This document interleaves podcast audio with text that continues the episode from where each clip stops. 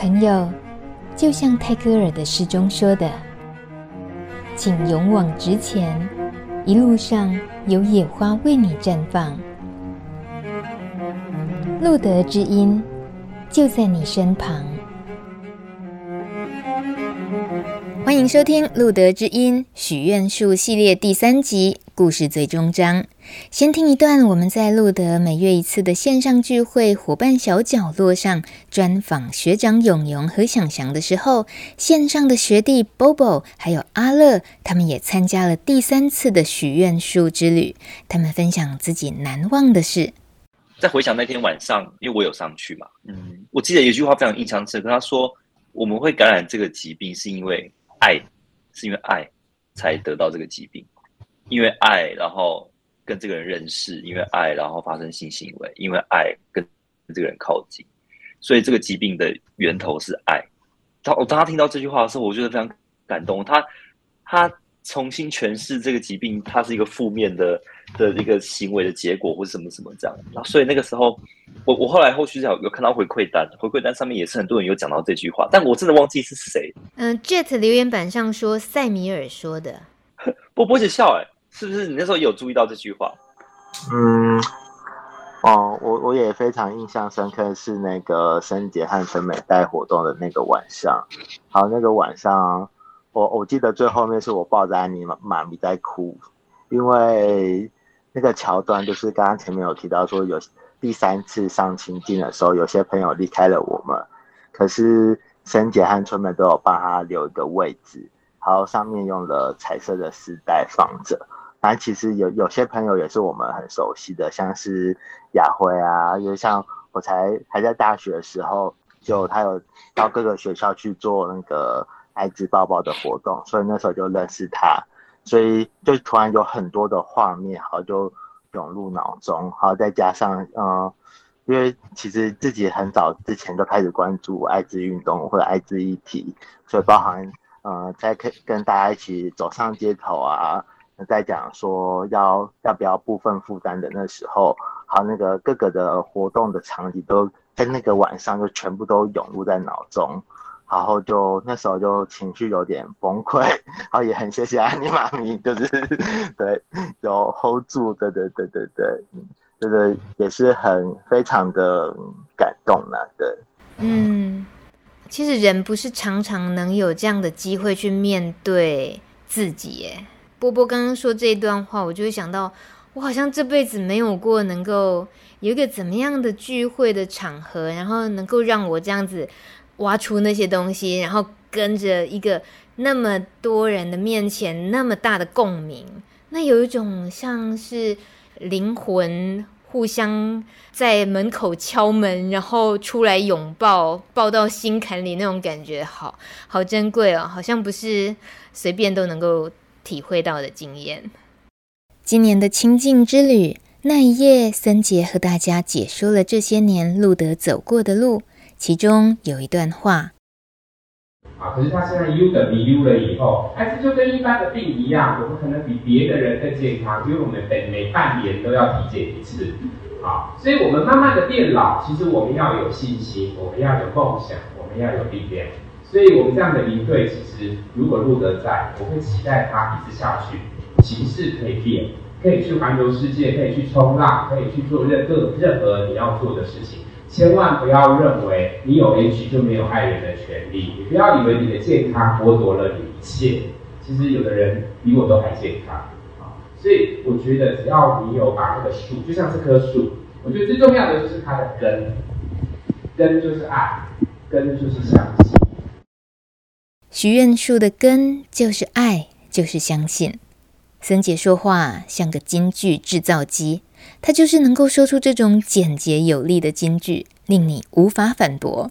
关于路德艾滋支持团体亲近之旅二十年来三次造访许愿树的约定，他全程参与，从青年到中年，从社工到秘书长，职位不同，视野不同，做的每个决定影响力也越来越大。为了这系列节目，森杰特地抽空接受专访，先谈谈这二十年在工作上的转变。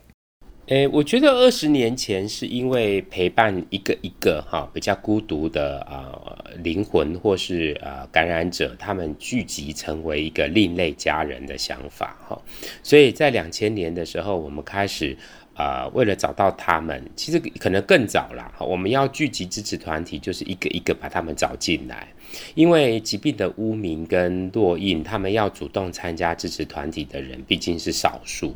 那那么多感染者，又只有大概只有最多百分之三十的人愿意去接触民间团体，去找到所谓的、呃、社社会的资源啊，来去参加，找到同才的朋友一起聚集哈，所以人就是相对的很少。所以要邀请他们进入支持团体，就要花很多力气了哈。比如说，我就要常常到门诊外面去啊蹲点啊，跟他们建立关系哈，邀他们一起来啊参加团体，相互支持哈。所以呃，从一个人变成一群伙伴，好，我们聚集了一段时间之后，我们想说，与其都在室内哈，不如也可以到室外去走走，去大自然。所以。啊，二十年前我们去了第一次亲近农场之后，后来我们也有去到花莲，哈啊，也到金山等等不同的地方，开始有所谓的一日游。好，除了室内的支持，也有室外的哈。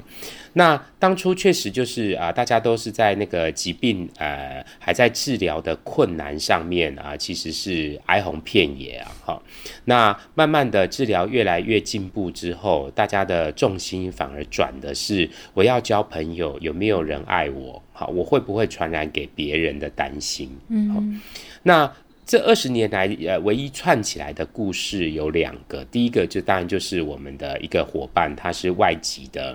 啊、因为他啊、去捐血，他也不是故意要害人的。他捐血知道了以后，因为他是华侨，好，就是来台湾读求学的身份，然后因为知道了是阳性，就要被驱逐出境嘛。那他的国家比较啊、是啊、落后的啊，比较没有医疗资源，他觉得他回去会等死，所以他就一直留在台湾到现在。那当然，他这个生活品质就会一直受到他不是合法居留的身份，所以他就不断的要打工，不断的要换地方住。哈，我觉得一个人躲在一个啊、所谓号称民主国家，哈，然后呃让一个这样的人啊、一直留在台湾，那我们当然我们会说，哎，这是不是你在藏匿通缉犯呢？我觉得艾滋不是犯罪，艾滋是疾病。那疾病要救助他哈，那我们中间也有讨论过，就是你要不然台湾不容许你，你要不要去到啊邻近的国家？因为他们国家后来有兵变嘛，叛乱，然后他就不能回去，然后他也跟家人说他死掉了，好，就等于是让家人没有希望感了哈，也他也不想要回去了，因为他也愧对，因为一个人他要来。求留学的时候，可能也是倾家荡产啊，花了很多钱哈，希望他可以啊呃，呃光荣的学成归国。可是他在中间发生这件事情的时候，学校通缉他，啊，希望他停止学业，赶快勒令他出境。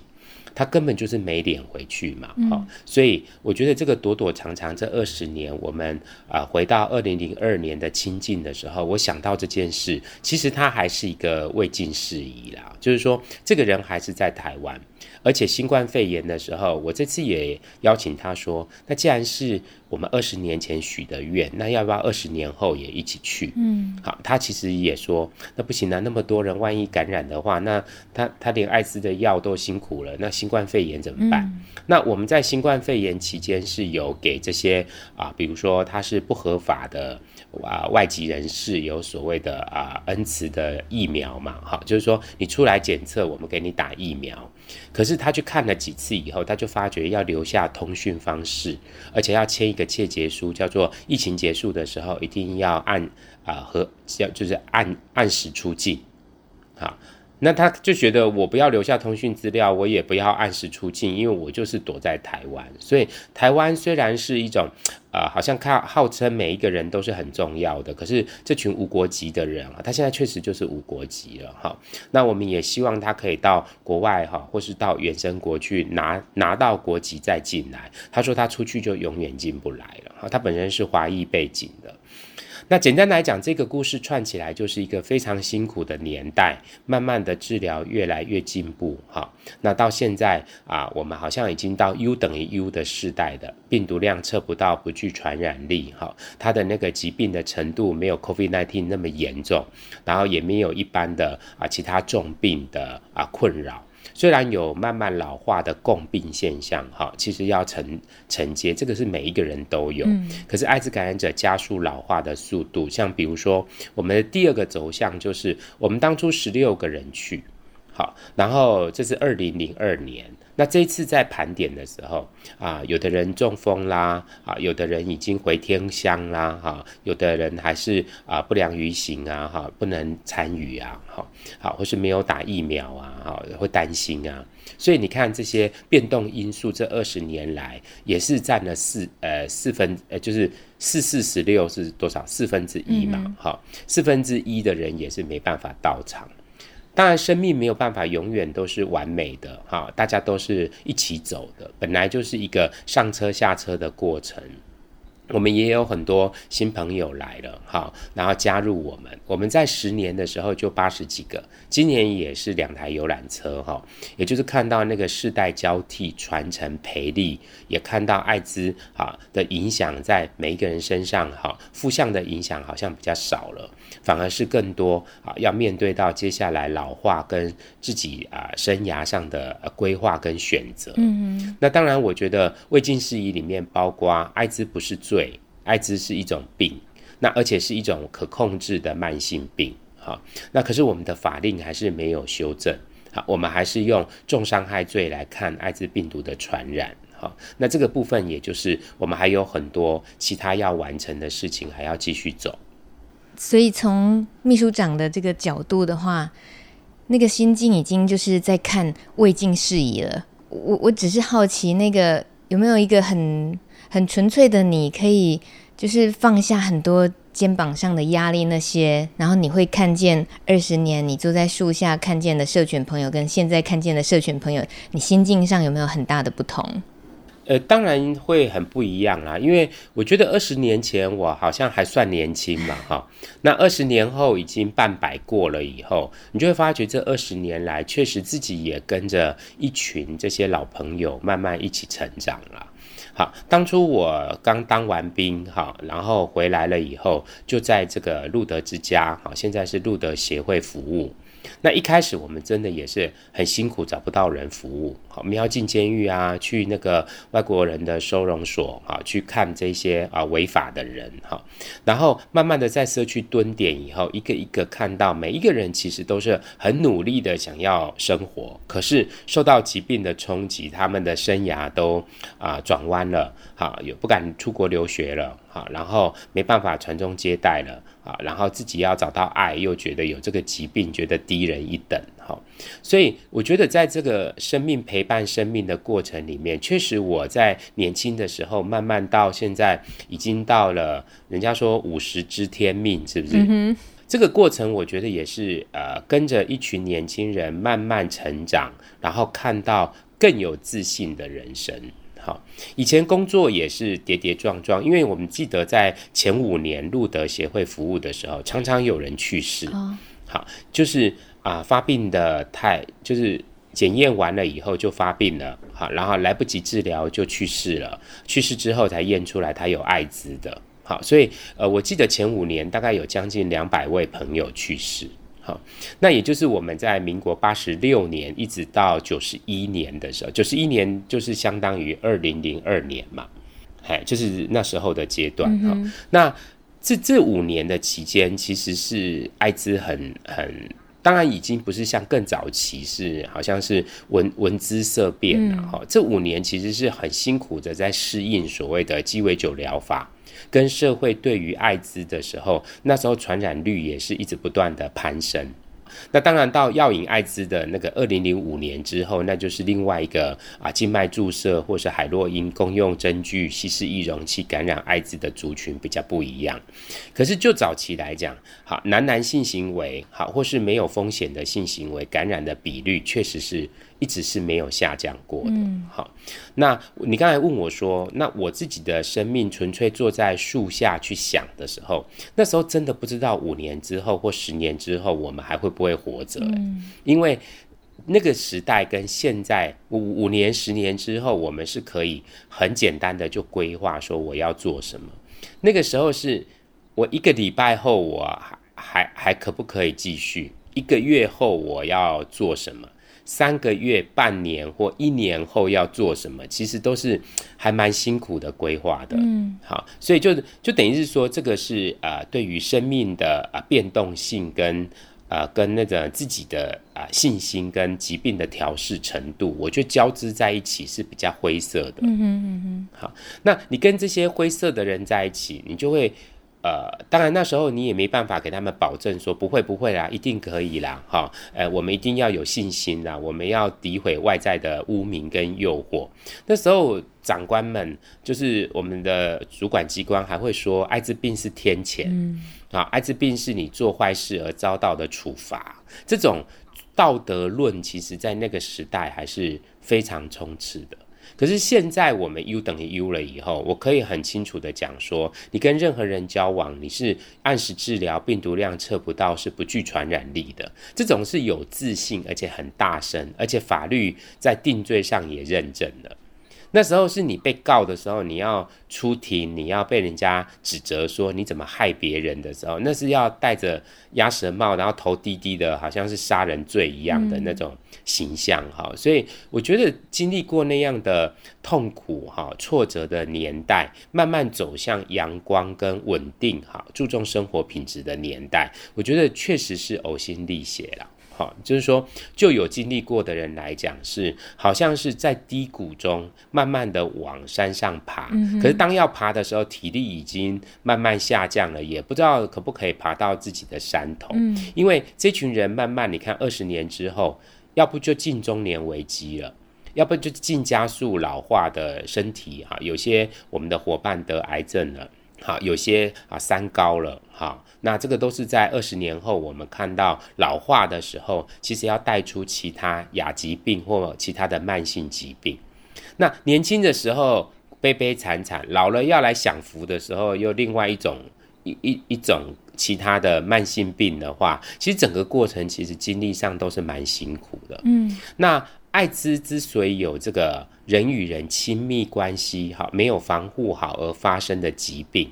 这个是人生里面很重要的滋养阶段，就是说，我们年轻气盛，想要找到爱的人，我们可以跟他成立家庭，哈，我们可以一起，哈，然后在亲密感中，哈，茶余饭后中聊天，这个其实是要相濡以沫，我们在一个啊，同样不用因为揭露身份而被歧视而有阶级化。我觉得路德在那个时代，确实是好多个晚上，我们大家聚在一起。一起出去玩的时候，没有人会因为我的疾病、我的性倾向、身份而被而有另眼相待。嗯。那个是一个有一点点像小小桃花源或乌托邦的世界。我觉得那个是一个非常在痛苦中里面啊，找到一个好像空的境界。那当我离开了这个地方，好像在外面，我就要面对到我要告知啊，我要服药啊，我要适应这些副作用啊，所以常常回来这边哈，去诉说在外面的辛苦，或是在这里的幸福，好，跟暂时把一些武装的东西卸下来。确实那时候那一棵树有代表着喘息跟滋养的角度。嗯。那慢慢的，这二十年我看的那棵树也没更大，也没有说什么很茁壮啊，它还是在山坡上屹立不摇。好，它可能这个艾滋的污名去污名化还没有结束，可是它的生命力还是扎在那个山头上很深。嗯，那我就看到十年前跟二十年前，十年前我们也是一起有晚上的时候有聚会，那时候哭泣啦、悲惨啦，哈，那种感觉还是有一点。好，可是这一次是点银点那个仙女棒啦，哈，大家在那边好像是交友联谊呀，哈，比较像是一种大家一起出游，那期盼活得更好，嘿，所以这三个经历其实是非常不同，而且我自己在这里面好像也同时的经历那种看不到希望到，哎，我们要努力的活着。跟我们可以踏实的活着，做我们自己未来生活的规划，我觉得这是很不一样的呃世代差异。嗯，你们都会让感染者坐在树下的时候，每一次都有许愿嘛？那你自己心里也有许愿吗？诶、欸，有啊，我就是许过去、跟现在、跟未来啊。当然，我觉得亚辉是一个，呃，那天有一个人问我说，我很爱亚辉哈，好像一直提到他这样哈。我觉得亚辉是一个台湾第一个爱滋抱抱的人物了哈，他愿意站出来，我觉得他很勇敢。好，那十年前的那个晚上，也是由他哈跟伙伴们一起带那个传承交流哈。那二十年之后他不在了，我觉得他离开之后，在天上应该也会眷顾着我们。所以我许愿的时候，我就跟他讲：“哎，你是天使人，你要好好照顾我们这群人。”哈，这是一个我觉得许愿的。当然，我也许愿给那个我们那个外籍的朋友哈，因为他就是一直很辛苦的在这个台湾还在生活着。那台湾不会突然解禁说啊，你自由了哈，或是说用什么样的方法？比如说，假设他同婚好了，好，他同婚可能会用依亲的方式来到台湾，可能可以。可以啊、呃，感觉到他比较踏实，而不用躲躲藏藏。好，所以这个二十年还有一个啊、呃，他接下来的生活每天都还是在啊、呃，为了求生存啊。我们是为了求实践我们的啊、呃、老化的梦想跟安定。他是为了要求一口饭，嗯、求不要被抓到。我觉得那个好像是在，好像是在炼狱跟一个没办法解脱的一个生活中。哈、嗯，我觉得这确实我们也。要怎么努力，或是说，呃，我们要怎么帮助他，或是他自己要做一个抉择，是啊、呃，生活很多方式，那我选择这一个，我可能承担后面的后果，可能是一个相对的。嗯哼，你的愿望就都给大家了。嗯，你会有对自己也 有，身为秘书长好了这个角色扛了那么久的责任，会有什么事情也对自己有设定什么期待吗？诶，当然，我觉得路德这个平台的稳定是蛮重要的了哈，因为我们在之前的那个婚姻平权法案，哈，或是说我们在做所谓的减害处遇啊，减害治疗性社区减害，其实都被一些啊所谓的叉叉盟攻击的很辛苦哈。那当然，在募款上啊，哈，还有在营运上要永续，其实还是需要各方的资助嘛。那一个路德有这样的平台，邀请大家一起来完成这二十年，哈，包括我们今年路德是二十五年的，呃，也不能说是庆祝啦，而是说一个呃里程碑的话，我们的接下来三十年、三十五年、四十年，还有很多事情，我也在想的是，其实老化的议题确实在我们每一个人身上都出现。好，那你我们要上去的时候啊，我们要爬那个山坡。很多人说十年后不知道还爬不爬得上来嘞，嘿，因为你看五十岁、六十岁、七十岁没有无障碍设施，可能也只能远远的看着而已。哈，那山坡真的又蛮陡的，哈，所以我那时候在想，我很谢谢最近有一个捐款人捐给我们一块地，哈，然后他这块地的时候就希望说，哎，你们好好去发挥出你们想做的。那我拿到这个地到现在，我一直觉得说应该要对长照做一些什么，嗯、可我们第一桶金根本都没有啊，光装修费都没有。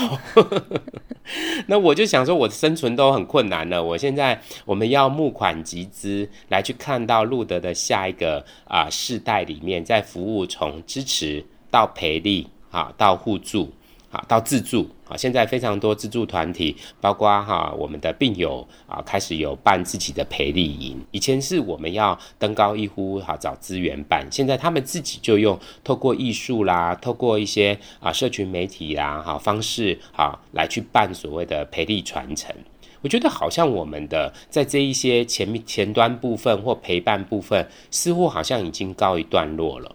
可是路德的转型是看到那老化长照机构都不收容，好，然后我们有地了，想要做多一点的老化服务。没资金，好，然后我们的中途之家最近要搬家了，好，然后我们的房租涨了三倍，好，然后我们现在又在想的是啊，现在什么都在涨，我们的中途之家跟我们社区照顾有没有足够的钱？所以要我自己想的话，就是说，路德在永续发展上面要怎么面临这种啊严峻的啊募款环境，哈，或是说啊不友善的攻击社会，哈，有道德论来批评我们所做的这些。事情觉得我们在制造更多人吸毒，或是大家都变同志，这根本就不是事实的。嗯、可是这棵树在那个山上屹立不摇。他也不受别人的这些啊诋毁或干嘛，他就是每天向着阳光，每天展示给大家看到大地的力量哈。这个在朝露农场也是用大自然的疗法哈来去想到，如果想到的就是我可能要学习的是放下啊，像大自然一样啊，然后敬天哈，然后跟大地之母好好合作。哈，我觉得没有什么过不了的关卡，因为人生走了就走了嘛。人生在世可以做什么，我们就是呃尽力的把啊、这个平台永续，好，大家继续支持。我觉得这可能就是我自己的现在某种程度的许愿吧。嘿，我有听二十年后一起去的朋友们说，那天晚上，然后大家突然有人就说，我们每个人。都捐一万块给路德好不好？好像突然有一个人发起，就是很很感动，或者是说突然觉得我们应该要能够也做点什么，因为感受到路德做了这么多，那个那一刻很感动哈。对啊，我觉得就是我我们其实是靠大家的捐款而过来的，我们后面没有财团，没有企业，嗯、好，能走二十五年，其实在台湾做这种少数族群又特定身份的，其实是很，我是觉得蛮不容易的。啊，可能儿童啦，哈，那一些青少年呐、妇女啦，可能登高一呼，就很多人哈买画啦、捐钱呐。那想到艾滋跟药瘾，就觉得这群人干嘛捐给他们呢？哈，所以我觉得社群的互助、帮忙跟捐款，确实是我们支撑下去很大的理由。嗯，好，要不然的话，我们没有第一桶金。好像我现在这块地，想要去做一些，比如说轻盈共居的啊住住宅。好，那又涉及到建筑法规，又涉及到哈动线等等，这个其实要突破的事情还很多，要更多跨专业的人来一起帮忙。对，如果有一栋这样子的很友善的青银共居，就是大家友善社群的人可以一起住的地方，一起共老，那那又是在朝向另一个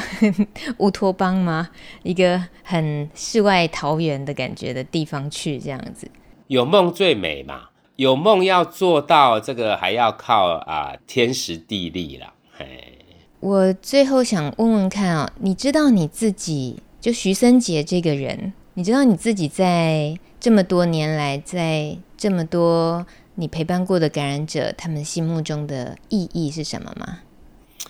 呃，从年轻到现在，呃，我觉得有时候常在想的是，我到底还要待在这个位置上多久？哈，有时候我也会这么想。当然有有想要放弃过的时候，有有低落的时候，也有觉得说，呃，没有人要，那我来哈。可是后来我慢慢觉得，就是老天要你在，你就会在；老人要你走，你要留也没用。哎，我的我的意思慢慢变成是这样，也就是说，呃，一个位置它可以发挥什么作用，是来自于我们有没有尽心尽力办好这个位置的角色。那如果我们讲德不配位嘛，我在这个位置的时候，如果没有做出一些这个位置相相配的东西的时候，自然啊，理监事啊，或是社会大众啊，也某种程度会觉得，哎，你干嘛要站着？站着这个位置没有发挥哈，所以我觉得我的立场是认为说，如果我觉得我还想要，而且可以发挥一些作用，那我就继续做。可是如果我真的啊失落了、失望的啊，比如说之前我们做事被告到刑大，嗯，好，很多人在诋毁我们，啊，连我们尊敬的长长辈也在网络上攻击我们，哈，那不实的言论的时候，如果我没有厘清就走的话，我觉得那不清不楚。我厘清了不能理解的人还是在误解，那我就尊重他，因为台湾并不能强迫别人一定要怎样。可是我们也很希望的是，你可以不可以理解我们？我们那么辛苦的在前面用力，那你在后面一直不断的扯我们的后腿，那你做了什么？就是说，台湾的共荣应该是大家相互理解，一起进步嘛。所以回到我个人身上是。在没有理解的地方，我们多解释；在不能理解的地方，我们保持尊重。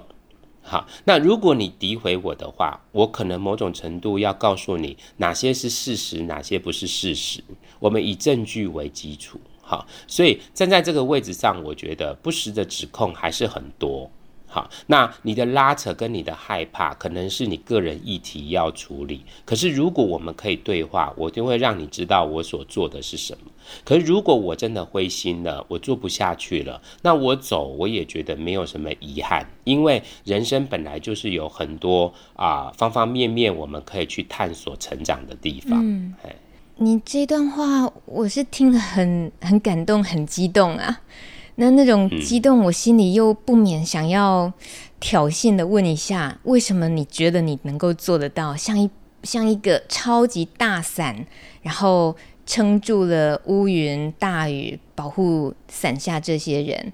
而你又怎么样？为什么会有那些力量跟执着的那些念头，可以一路上这样撑下来？让甚至于有人去树下，他就说：“对啊。”每一次森杰的在，好像他是一个爸爸一样，让大家有依靠，然后值得信赖。就这种那个角色，你是莫名的就成为了他们心目中的这样子的一个认定。可是你刚刚讲的那些话，真的是马上你又是一些自己对自我责任的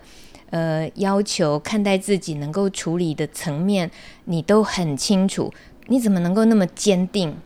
其实我觉得在，比如我们讲七情面哈，喜喜怒哀啦、悲啦、哈恐惧啦，我觉得这个都会有啦，哈，就是说在私人面上都会有。可是你仔细去思考，我记得有一个我们朝入农场一个伙伴问我一个问题，他说：“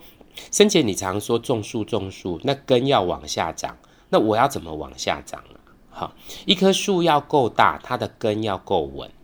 如果只有大棵树，风来的时候很容易倒。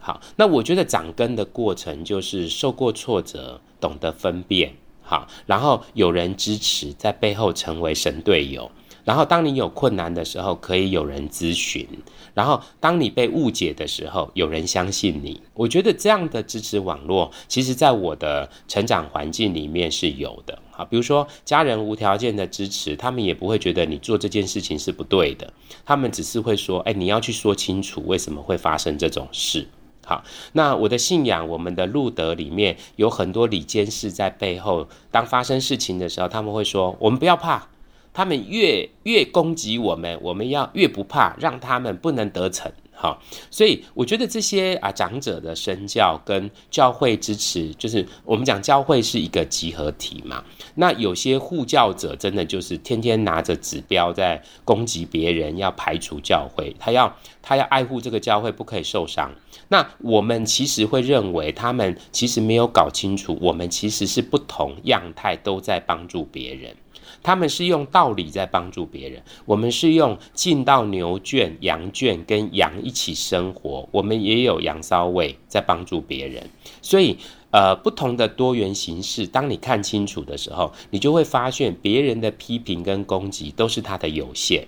可是真正无限的是包容跟爱。也就是说，当一个人无条件被爱跟理解、被尊重、相信的时候，这个人才会有真正的力量。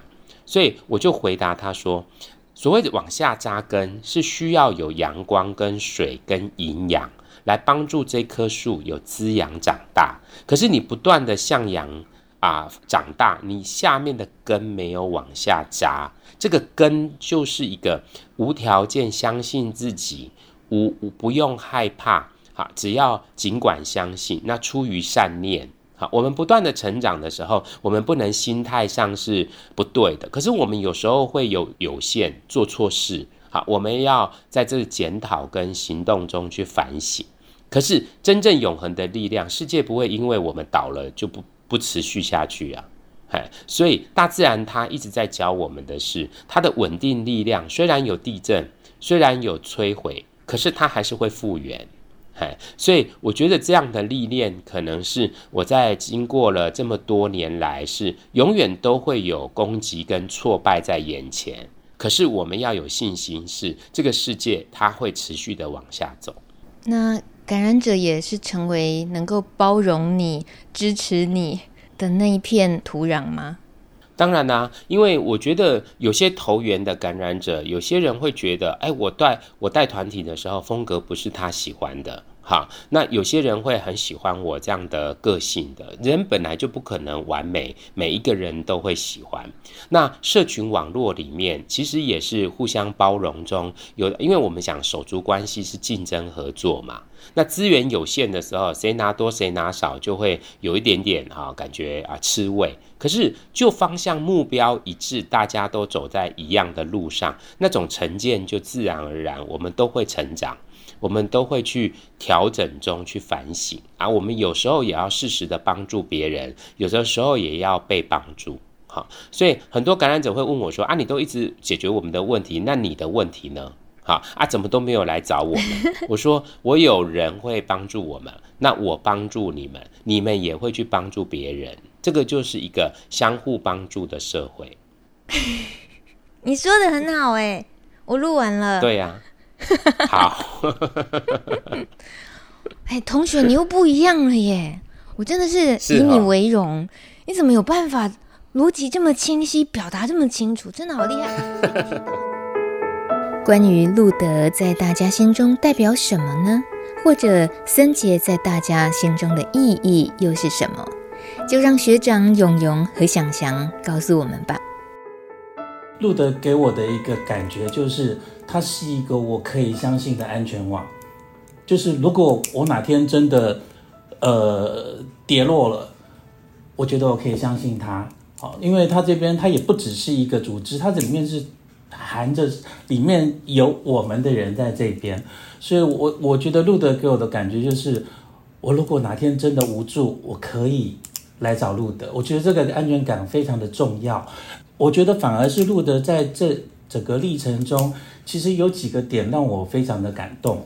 第一个是，呃，因为一开始就是这种，呃，它就是一个艾滋的支持的也协会，好，可是后来我发现他竟然在做药那个药瘾者的减害，我那时候其实很感动，因为他并没有因为道德去判断说，哎，这些人是用药的，所以我们不要去管他，他上一次还对他们做了减害的活动。那是有更感觉上，它的确是个安全网，而且是个不会去判断你的安全网。所以我觉得，在我的确在路德这整个过程，我没有负面的感觉，那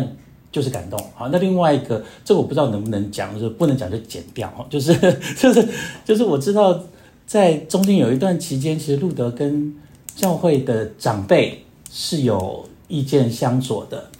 那路德没有因为这样子而修改他的方向。那我觉得可以挺身去对大人坚持自己的做法，我觉得这个很难得，这是我感动的另外一点。那个谁呀、那个莎士比亚李尔王不是爸爸问女儿说，就是你们对我的爱还是什么？然后女儿就说像盐一样。我不晓得是不是李尔王还是哪一部影片这样写。那就是说，那我我就会想到路德，我就想到当这个云端这个药还是什么，就是这个健保卡的事件，我第一个问的是谁？森姐，当我在学校，我要呃收到一个通知，我要健康检查，里面好像说有 H 的检查，我第一个打电话去问的是谁？森姐，然后森姐帮我去问了，就是我的所在地的一些人，然后告诉了我一些事情。当我在生命中遇到了一些困难或是一些需要帮助，是因为我的这个角色身份遇到一些状况的时候，我第一个想到的是哪里？路德。我想到的是路德的朋友，所以我我我我常来讲说，跟路德这些感情，这二十多年的这些情感，其实我我我我真的会觉得说，我我我不会讲说我特别对他怎么样，可是就是很习惯的，就像你有事情，你第一个想分享的是谁？就是路德。你遇到状况，你第一个想请问的是谁？路德里面的朋友。所以我我我真的还是想讲，就是。如果没有路德三十呃二十多年前的我，会变成怎么样？我不清楚。也许我还是可以呃一样的生存下来，但是我会不会生存的这么的健康？我所谓的健康是在某一些情绪上面，我得到了一些舒呃出口，或是舒缓，或是我能不能继续活下来？我不是一个会去寻寻短的人、自残的人，但是我会不会那么开心？可能这二十多年下来，我是不开心的活着。但是也正是因为有路德的存在，所以我可以尝试把我的喜怒哀乐，把我的情绪有一个出口，然后去分享我的情绪。刚才安妮妈咪说我看起来很开心，其实我要讲我不是开心的人，只是我觉得在一个聚会里面没有必要搞的说我很难搞，我很不开心，对，这样子，对啊。但是我还是要讲，呃，真的还是要回想，如果二十多年前我没有遇到路德，我现在会怎么样？我不清楚，对。但是我觉得路德就像盐巴一样很重要，我对路德的爱就像盐巴一样很重要。爱过你就不怕孤单，我最亲爱的，你过得怎么样？没我的日子，你别来无恙。清静之旅二十周年系列总共三集，已经接近尾声。听着这首歌。我们回到二零二二年八月十四日，在灿烂艳阳下的青青草原，许愿树下，一场生命仪式正进行着。相较于二十年前的悲伤恐惧，二十年后现场气氛是温馨自在且欢乐的。树干上挂着大家写的小卡片，有自己二十年来的心情，也有对未来的期许。因爱滋养，因爱勇敢。继续做一个快乐以及能让别人快乐的人。我希望可以永远都是幸福的。大家手牵手围在大树下唱着歌，最外围坐着今年参加的新面孔。往圆心再围一圈是十年前加入的朋友，再往内一圈是二十年前许下心愿的朋友们，而最内圈留给已经离开的朋友。树是大家的圆心，别忘了森杰说的：树的根就是爱，就是相信。世界不管怎样荒凉，过你就不怕孤单。我最亲爱的，你过得怎么样？没我的日子。你别来无恙，依然亲爱的，我没让你失望，让我亲一亲，像过去。样感谢每一位听完这个系列总共三集节目的你，如果你喜欢，觉得有意义，觉得好听，请分享给你在乎的人。因为许愿树二十年之约的故事，不只是对艾滋社群有巨大的意义，对每个有故事的人也一定有属于自己独特的共鸣。谢谢本系列幕前幕后小鹿同仁与朋友们。十年后许愿树下，我们会再相见。也别忘了持续关注路德智音最新系列节目哦。我们下次见，拜拜。